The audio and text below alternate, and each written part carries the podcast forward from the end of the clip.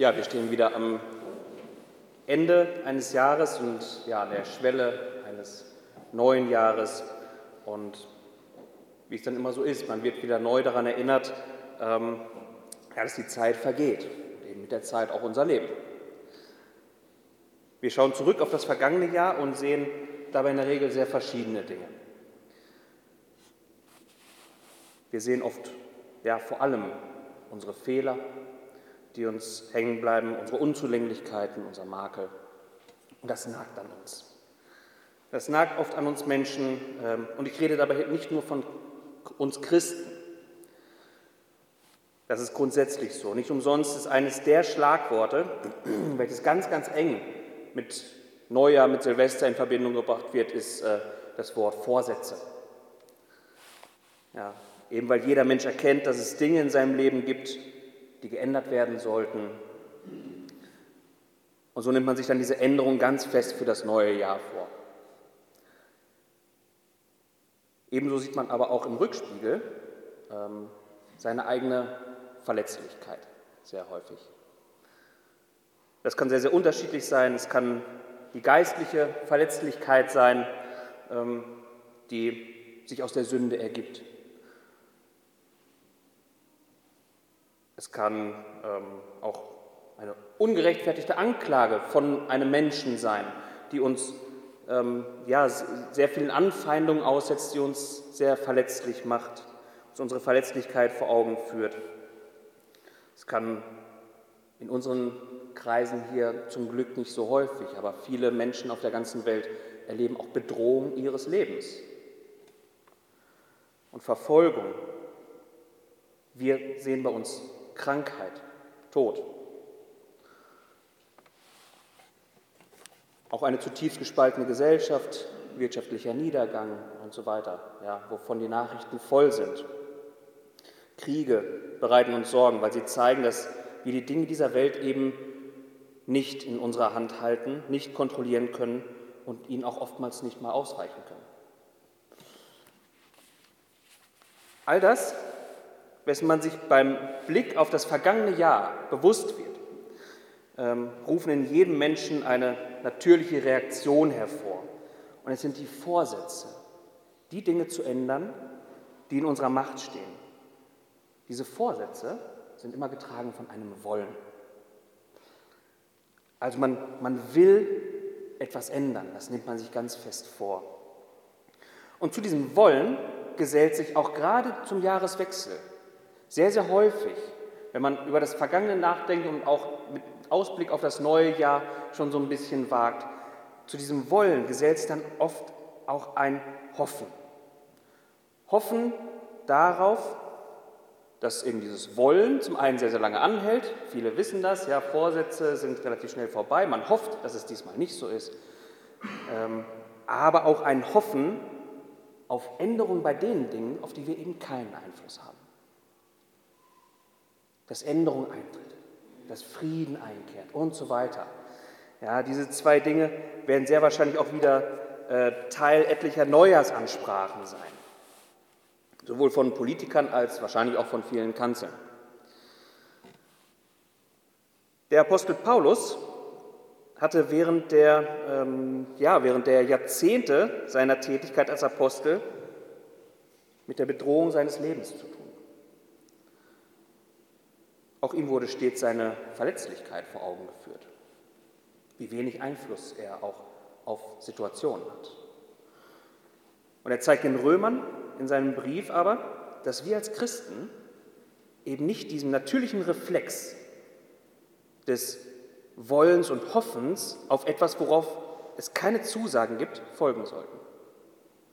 Paulus ist weder Wollen noch Hoffen Trost, also hoffen auf etwas, worauf es keine Zusagen gibt. Das ist ihm nicht Trost, sondern das, was ihm Gewissheit ist. Und darum soll es in dieser Predigt heute gehen. Dass wenn wir ja, am Ende des Jahres stehen, wir uns nicht auf irgendein Wollen oder Hoffen konzentrieren sollten, sondern in das neue Jahr gehen sollten mit Gewissheit. Und ich lese einmal den Predigtext, der steht in Römer 8. Römer 8, die Verse 31 bis 39.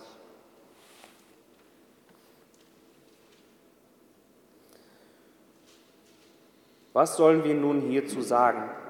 Wenn Gott für uns ist, wer ist gegen uns? Er, der doch seinen eigenen Sohn nicht verschont, sondern ihn für uns alle hingegeben hat. Wie wird er uns mit ihm nicht auch alles schenken? Wer wird gegen Gottes auserwählte Anklage erheben? Gott ist es, der rechtfertigt. Wer ist da, der verdammt? Christus Jesus ist es, der gestorben, ja noch mehr, der auferweckt, der auch zur Rechten Gottes ist, der sich auch für uns verwendet. Wer wird uns scheiden von der Liebe Christi? Bedrängnis oder Angst oder Verfolgung oder Hungersnot oder Blöße oder Gefahr oder Schwert? Wie geschrieben steht. Deinetwegen werden wir getötet den ganzen Tag, wie Schlachtschafe sind wir gerechnet worden. Aber in diesem allen sind wir mehr als Überwinder durch den, der uns geliebt hat. Denn ich bin überzeugt, dass weder Tod noch Leben, weder Engel noch Gewalten, weder Gegenwärtiges noch Zukünftiges, noch Mächte, weder Höhe noch Tiefe, noch irgendein anderes Geschöpf uns wird scheiden können von der Liebe Gottes, die in Christus Jesus ist, unserem Herrn.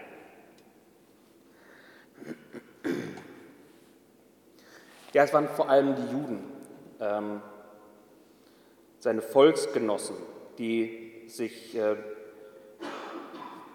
ähm, die, die, die, sich gegen den Apostel Paulus aufgelehnt haben, ähm, die sich seine Bekehrung und sein Apostelamt da, darüber aufgebracht waren und sich dadurch gereizt fühlten. Er war ja einer von ihnen gewesen. Er war ein Pharisäer, ein Jude mit einwandfreier Abstammung und auch ein Eiferer für ihre Religion. Er schreckte nicht davor zurück, den vermeintlichen Irrtum der, Christen, in ihren Augen eben Irrtum, mit Gewalt zu bekämpfen und er hielt es auch für vollkommen gerechtfertigt, Christen für ihren Irrtum sowohl auszupeitschen als auch sogar umzubringen, wie wir am Beispiel von Stephanus sehen in der Apostelgeschichte. Aber nachdem Christus ihn zur Umkehr geführt und zum Apostel berufen hat, da verkehrte sich eben ihre Sympathie in abgrundtiefe Feindschaft. Es gab viele, die ihm nach dem Leben, nach dem Leben trachteten. Und in der Apostelgeschichte berichtet uns Lukas ähm, sogar von einer Verschwörung, die den Tod Paulus zum Ziel hatte. Ja, und die glücklicherweise verraten wurde. Das kann man nachlesen in Apostelgeschichte 23, ab Vers 12. Ähm, aber auch Heiden fanden sich in ihren Überzeugungen angegriffen von Paulus und reagierten auch dementsprechend. Durch die Predigt von Paulus wandten sich viele von der Verehrung ihrer Götter ab und standen damit dem, ja, auch dem, dem gesellschaftlichen Mainstream entgegen. Er war schweren Schicksalsschlägen ausgesetzt, wie etwa Schiffbruch oder einem Schlangenbiss. Und ja, schließlich kam es dann auch so weit, dass Paulus ähm, seine Missionstätigkeit auch mit seinem Leben bezahlen musste. Wir sehen an diesem Mann, der wie kaum ein anderer an vorderster Front für das Evangelium gekämpft hat, wie er der Feindschaft dieser ungläubigen Welt ausgesetzt war. Ja, und aber auch diesem damit verbundenen Druck standhielt. Und das nicht zuletzt, weil Gott eben seine gnädige Hand über ihn hielt.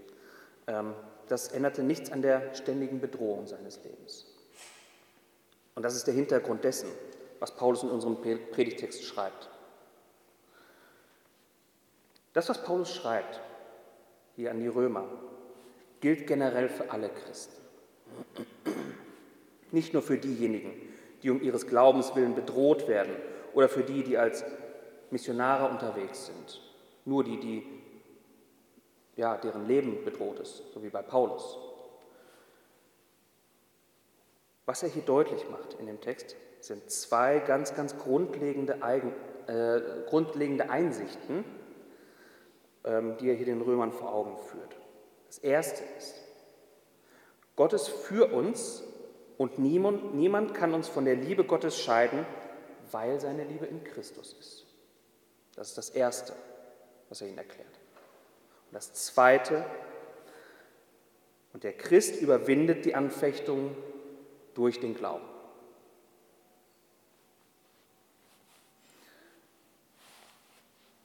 Ja, wie ich am Anfang bereits gesagt habe, ähm, gibt es viele Dinge, die eine schwere Last im Leben sind.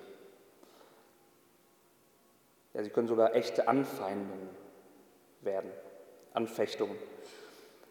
Das Leben in der gefallenen Welt ist häufig sehr problembeladen. Und das beginnt auch bereits bei materiellen Dingen. Ja, denken wir beispielsweise an materiellen Verlust wie es noch gar nicht so lange her ist, wie man es im Ahrtal beobachten musste. Das können echte Anfechtungen sein, wenn man materiellen Verlust hinnehmen muss in seinem Leben. Das Leben hält aber auch für viele eine ja, unheilbare Krankheit bereit. Und ja, wenn es einen trifft, dann trifft es einen meistens sehr existenziell. Vor allem, wenn die Kräfte nach und nach aber ja, sehr unverkennbar schwinden, dann ähm, sieht man, wie der Tod schleichend kommt. Die meisten von uns erleben aber auch persönliche Krisen in ihrem Leben. Etwa, dass man beispielsweise seinen Arbeitsplatz verliert. Ja, ähm, auch die Situation in einer Ehe ist nicht selten Grund für persönliche Krisen. Das muss gar nicht mal in das absolute Extrem gehen in Ehen, also äh, Scheidung, Untreue und so weiter. Ähm, es kann mangelnde Liebe, mangelnde Fürsorge für seinen Partner sein, was eine Ehe zum Kriseln bringt.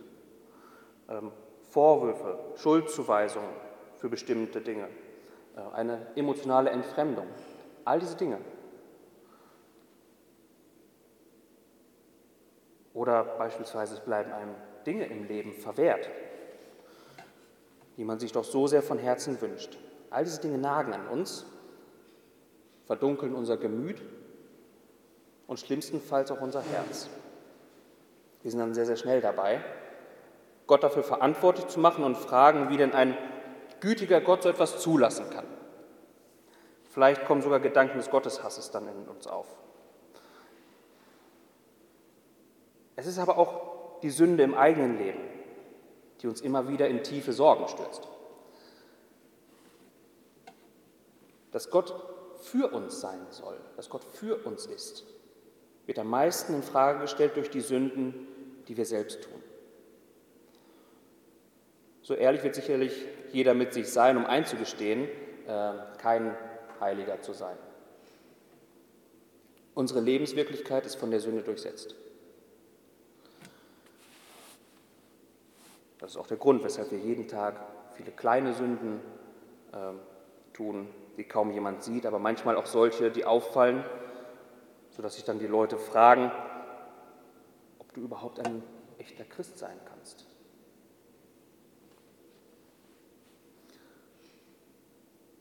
Dann kann es sein, dass Menschen uns verklagen. Am deutlichsten aber verklagt uns dann unser Gewissen indem es uns ja, so, so manchen, an so manchen Fehltritt aus der Vergangenheit erinnert. All diese Dinge sind Anfechtungen in unserem Leben.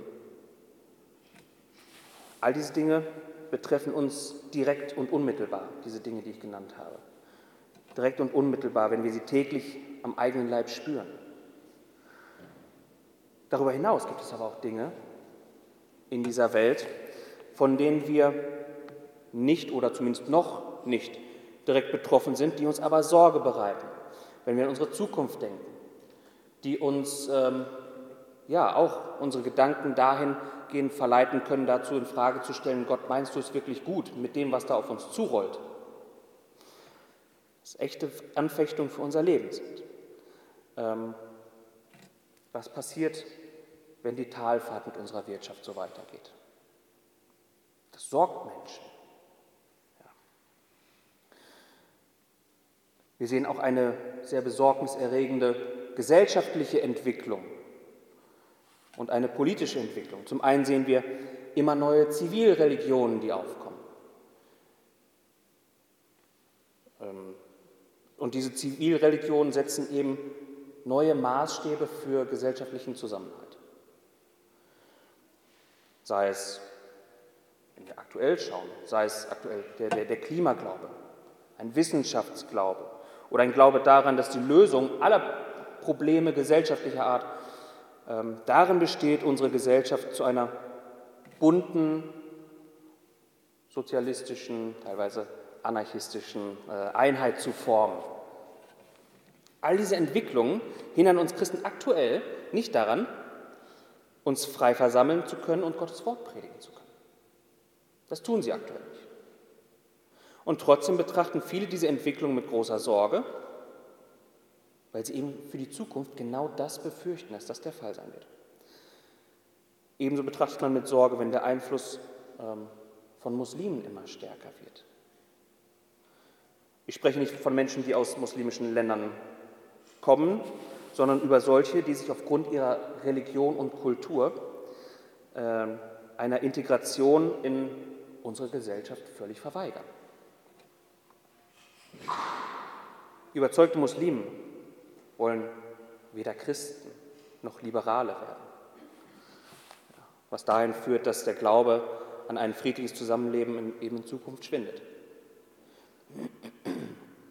Ihnen ist der christliche Glaube nicht einfach nur zuwider, sondern wird zähneknirschend und, und, äh, und, und wird dann zähneknirschend geduldet, so wie wir es aktuell ja sehen in, vielen Kreisen, ähm, denen der christliche Glaube auch zuwider ist, den aber duldet.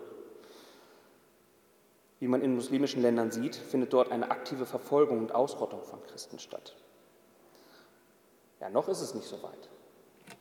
Aber viele Menschen bereitet diese Entwicklung Sorge weil man jetzt schon sieht, wie problematisch es ist, beispielsweise in der Öffentlichkeit eine sachliche Diskussion allein über, über die äh, Grundlagen des Islam zu führen. Dass allein das nicht möglich ist. Das ist der Einfluss, den der Islam heute schon hat. Und diese Dinge bereiten vielen Menschen Sorgen. Warum führe ich diese Dinge so ausführlich aus? Ja, man kann sich ja jetzt fragen, soll die Predigt etwa darauf abzielen, ähm, Ängste zu befeuern, Sorgen weiter wachsen zu lassen? Soll uns das verzweifeln lassen und unseren Glauben, ja, so ein Stück weit, das, das ist eine Schlussfolgerung, die man daraus ziehen kann, unseren Glauben umkehren in einen Aktivismus, der eben gegen all diese Fehlentwicklungen ankämpft? Soll uns das mobil machen? Und man kann sich fragen, zeigt das alles nicht vielmehr das Gegenteil davon auf, dass Gott für uns ist? Ich am Anfang gesagt habe, dass das die Aussage ist von Paulus. Gott ist für uns. Lassen uns all diese Dinge nicht eher daran zweifeln? Nein, ich führe das so ausführlich aus, ähm, weil ich hoffe, dass am Ende der Predigt nicht ähm, wir, wir nicht uns die Welt rosarot malen, sondern genau diese Probleme verstehen, die Augen davor nicht verschließen, aber hoffentlich einen ähm, ja, lernen, wie, es, wie wir damit als Christen in dieser Welt umgehen können, was uns Trost ist.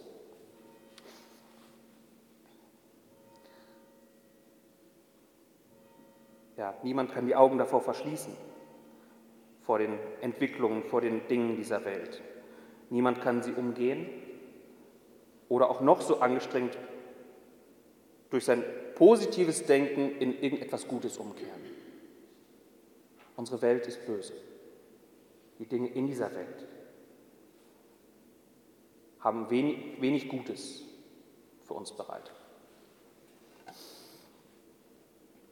Aber es sind diesseitige, es sind irdische Dinge.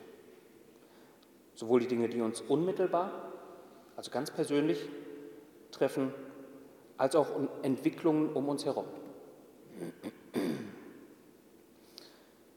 Dass Gott für uns ist, und das erklärt Paulus hier, dass Gott für uns ist, ist hingegen in, in Christus offenbar. Ja, und das ist, wie gesagt, der erste Gedanke, den Paulus hervorhebt. Gott ist für uns und niemand kann uns von seiner Liebe scheiden, weil seine Liebe in Christus ist.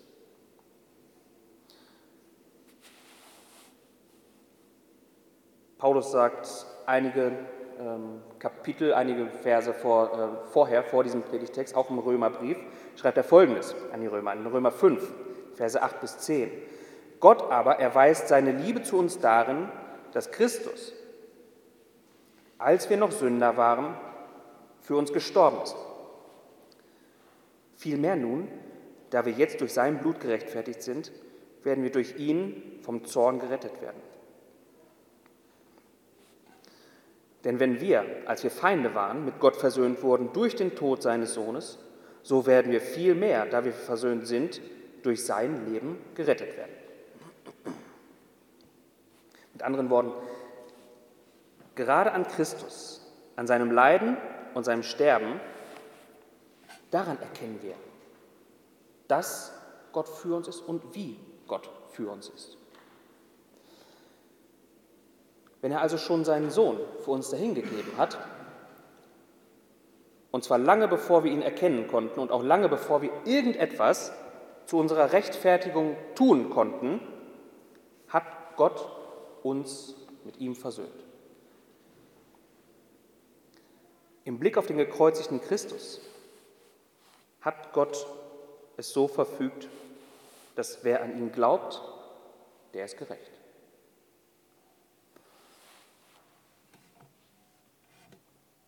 Und darauf hofft auch der Prophet Jesaja. Das lesen wir schon in Jesaja. Jesaja 50, Vers 8 und 9. Nahe ist, der mir Recht schafft. Wer will mit mir einen Rechtsstreit führen? Lasst uns zusammen hintreten.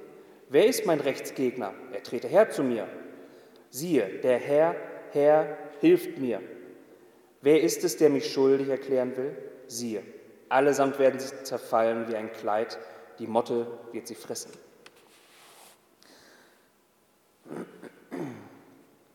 Ja, das darf uns auch in der Erwartung des neuen Jahres mit allen Ungewissheiten und dem Bewusstsein auf unsere eigene Sündhaftigkeit trösten und uns hoffentlich vor, ja, vor nichtigen Vorsätzen bewahren, an denen wir dann doch nur wieder scheitern und uns selbst verurteilen. Dass Gott für uns ist, zeigt sich eben auch darin, dass er uns nicht uns selbst überlässt, sondern uns in seine Hand genommen hat. Das ist die Kernaussage der ersten äh, vier Verse unseres Predigtextes, Verse 31 bis 34. Was sollen wir nun hierzu sagen? Wenn Gott für uns ist, wer ist gegen uns? Er, der doch seinen eigenen Sohn nicht verschont, sondern ihn für uns alle hingegeben hat, wie wird er uns mit ihm nicht auch alles schenken? Wer wird gegen Gottes auserwählte Anklage erheben? Gott ist es, der rechtfertigt. Wer ist da, der verdammt? Christus Jesus ist es, der gestorben, ja noch mehr, der auferweckt, der auch zur Rechten Gottes ist, der sich auch für uns verwendet. Ein Christ soll seinen Blick nicht darauf richten, in Zukunft gerechter werden zu wollen oder auf mehr Gerechtigkeit zu hoffen. Er findet Trost und Freude eben in dieser Gewissheit. Das ist ein großer Unterschied. In der Gewissheit, dass es Gott selbst ist, der gerecht spricht und dass Jesus unser Stellvertreter ist dass er beim Vater sitzt und für uns Fürsprache einlegt.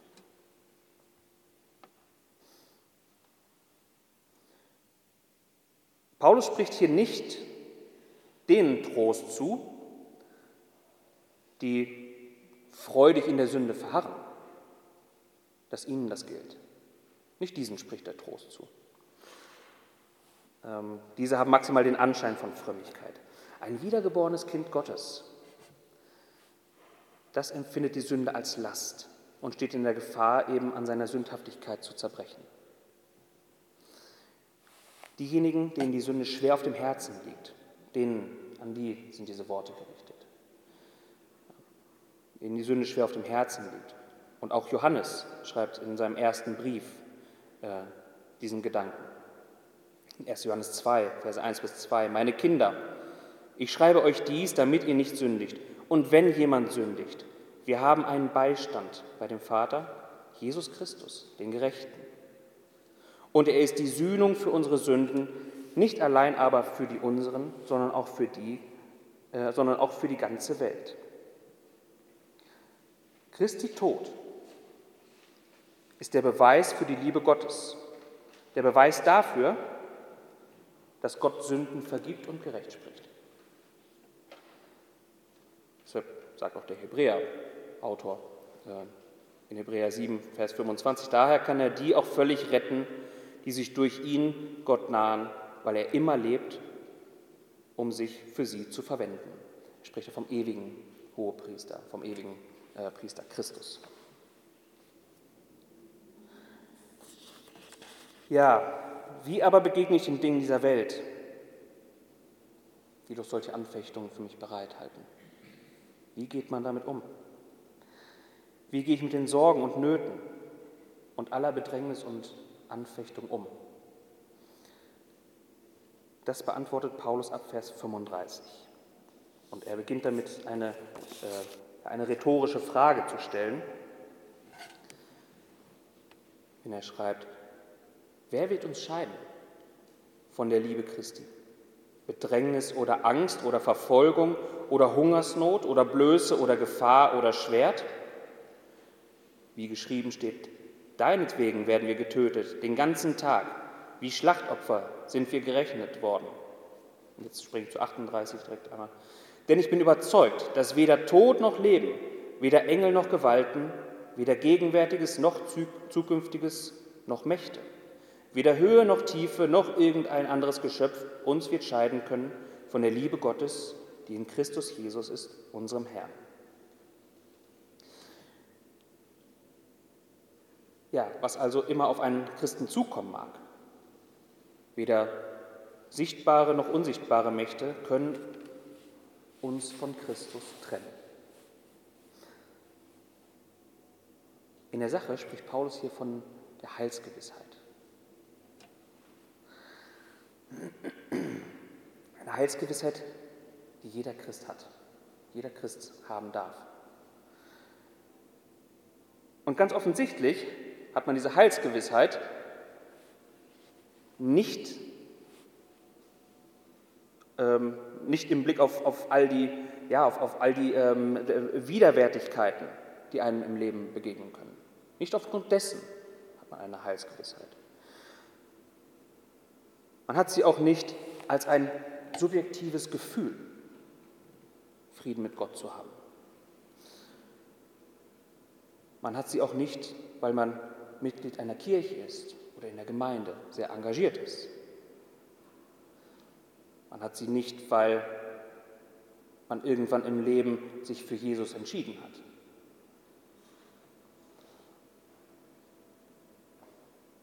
Man hat sie, weil man auf Christus schaut.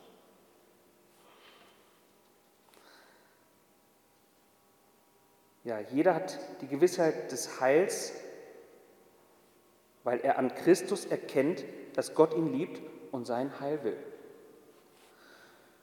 Und nur durch diese Gewissheit, nur durch den Blick auf Jesu Tod, kann man sogar in aller Bedrängnis fröhlich sein. Jeder, der das begreift, versteht, dass er in Christus das Bessere hat. Das Bessere, damit meine ich das etwas Bleibendes. Das ewige Leben und die Herrlichkeit der neuen Schöpfung. Ja. Jeder, der das sieht, schaut auf etwas Ewiges, Gutes und nicht auf das Böse, was wir nur eine kurze Zeit, was uns nur eine kurze Zeit in unserem Leben begleitet. Auch Asaf der den äh, Psalm 73 geschrieben hat, hatte das vor Augen. Zu seiner Zeit, äh, bereits im Alten Testament, als er den Wohlstand der Gottlosen sah und bei sich selbst nur Leid und Diskriminierung. Aber als er auf das Ende der Gottlosen sah, dann kam er zu dem Schluss im Psalm 73. Ich lese einmal die Verse 23 bis 26. Doch ich bin stets bei dir. Du hast meine rechte Hand gefasst. Nach deinem Rat leitest du mich und nachher nimmst du mich in Herrlichkeit auf. Wen habe ich im Himmel? Und außer dir habe ich an nichts gefallen auf der Erde. Mag auch mein Leib und mein Herz vergehen. Meines Herzens Fels und mein Teil ist Gott auf ewig.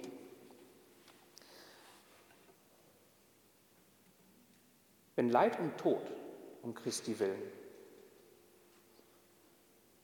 eine große, wenn nicht sogar die größte Herausforderung darstellen im Leben eines Christen. Und Gott da für uns ist, das durchstehen lässt, da für uns ist, also uns auch da hindurch bewahrt und erretten wird, dann wird es auch bei den geringeren Problemen tun.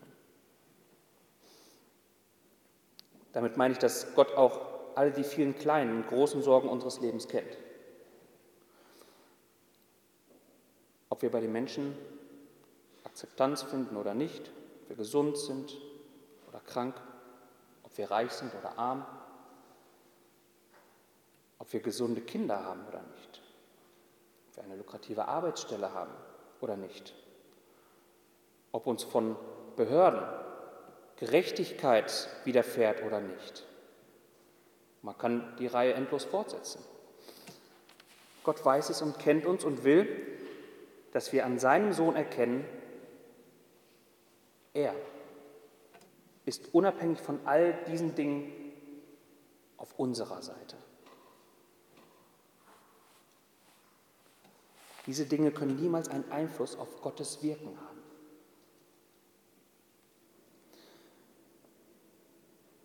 Ja, er liebt uns so sehr, dass er seinen Sohn für uns gegeben hat. Und dieser, und dieser Fakt, der so unverrückbar feststeht, kann uns gewiss machen, dass er auch in den leidvollen Erfahrungen, die wir machen und die zum irdischen Leben gehören, unser gnädiger Gott ist. Und das ist der Grund, weshalb Paulus sagen kann, dann in Vers 37, aber in diesem allen sind wir mehr als Überwinder durch den, der uns geliebt hat. Durch den festen Blick auf Christus und die freudige Gewissheit der Gerechtigkeit durch ihn kann ein Christ die Widrigkeiten dieses Lebens überwinden. Ganz egal, was, was da kommt. Damit meine ich nicht, in keinster Weise, dass er Freude an Leid, Not und Bedrängnis hat, sondern vielmehr meine ich damit, dass er trotz Leid und Bedrängnis seine Freude in Christus hat. Das geschieht durch den Glauben. Das Vertrauen auf die Zusagen, die Gott in seinem Wort macht.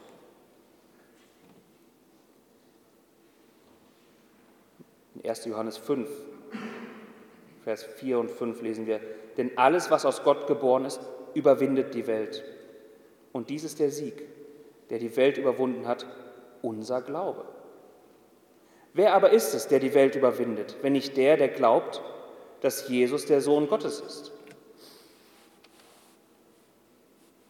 Christus ist als Gott von den Toten auferstanden und sitzt nun zur Rechten des Vaters. Er ist wirklich in der Lage, uns von allem Übel zu erlösen.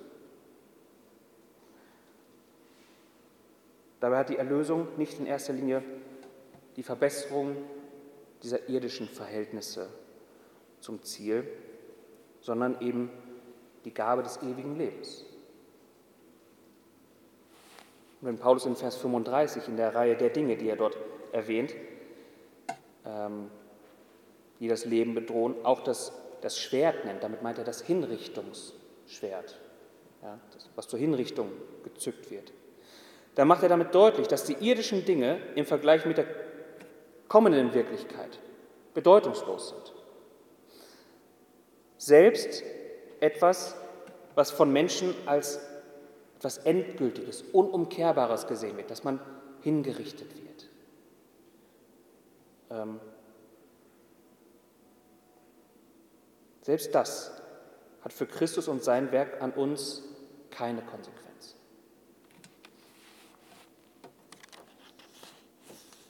Im Römerbrief hat Paulus einige Verse vorher, in Römer 8, Vers 18, geschrieben. Denn ich denke, dass die Leiden der jetzigen Zeit nicht ins Gewicht fallen gegenüber der zukünftigen Herrlichkeit, die an uns offenbar werden soll.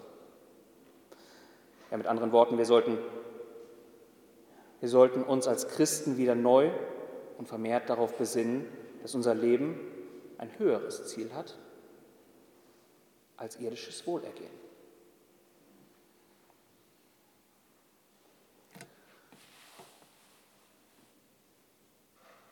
Ja, wir schauen auf ein Jahr zurück.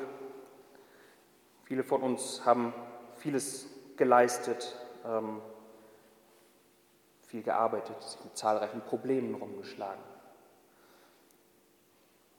Einige dieser Probleme nimmt man unweigerlich mit ins neue Jahr.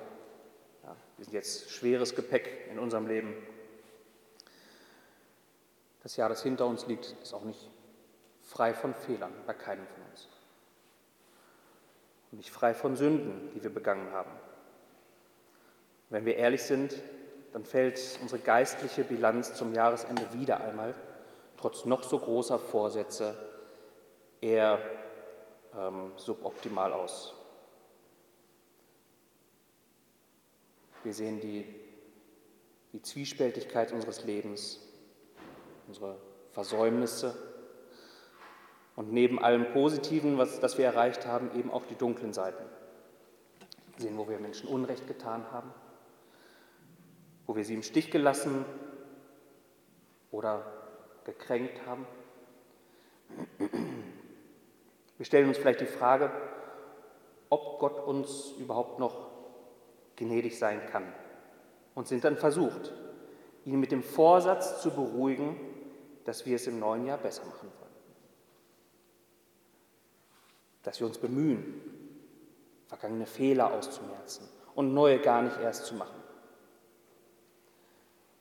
Verabschieden wir uns von diesen guten Vorsätzen für das neue Jahr und vertrauen vielmehr darauf, dass Gott uns um Christi willen gnädig ist. Schauen wir vielmehr auf die Gewissheit, dass uns nichts von der Liebe Gottes trennen kann, weil diese nicht bei uns, sondern in Christus begründet ist. In der Bilanz unseres Lebens, so wie Gott sie sieht, stehen keine, absolut keine offenen Forderungen an uns im Raum.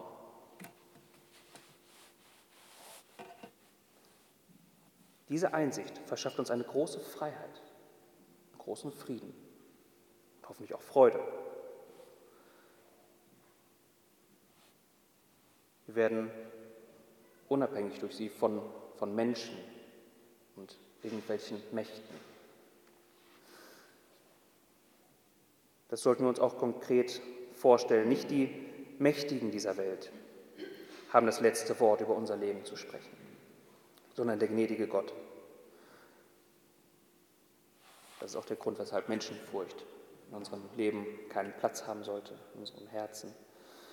Und die unsichtbaren Mächte, der Satan, der, ja, der fraglos einen, einen bestimmenden Einfluss auf uns ausüben will, müssen wir nicht fürchten, eben weil wir die Wahrheit kennen, weil wir eine Gewissheit haben, dass wir sie nicht zu fürchten haben.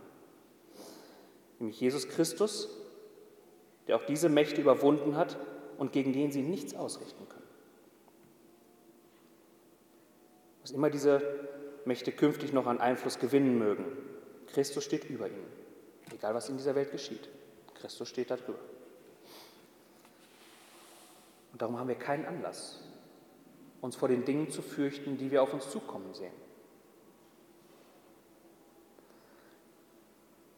Christus steht auch über der Macht des Todes denn wir wissen, dass er lebt und die an ihn glauben, werden auch ewig mit ihm leben. Ja, deshalb lasst uns nicht mit wollen und hoffen in ein neues Jahr gehen, sondern mit der Gewissheit, dass Gott für uns ist und uns nichts von seiner Liebe trennen kann. Wer in dieser Gewissheit lebt, wird die Welt mit all ihren Sorgen und Schlechtigkeiten überwinden. Amen.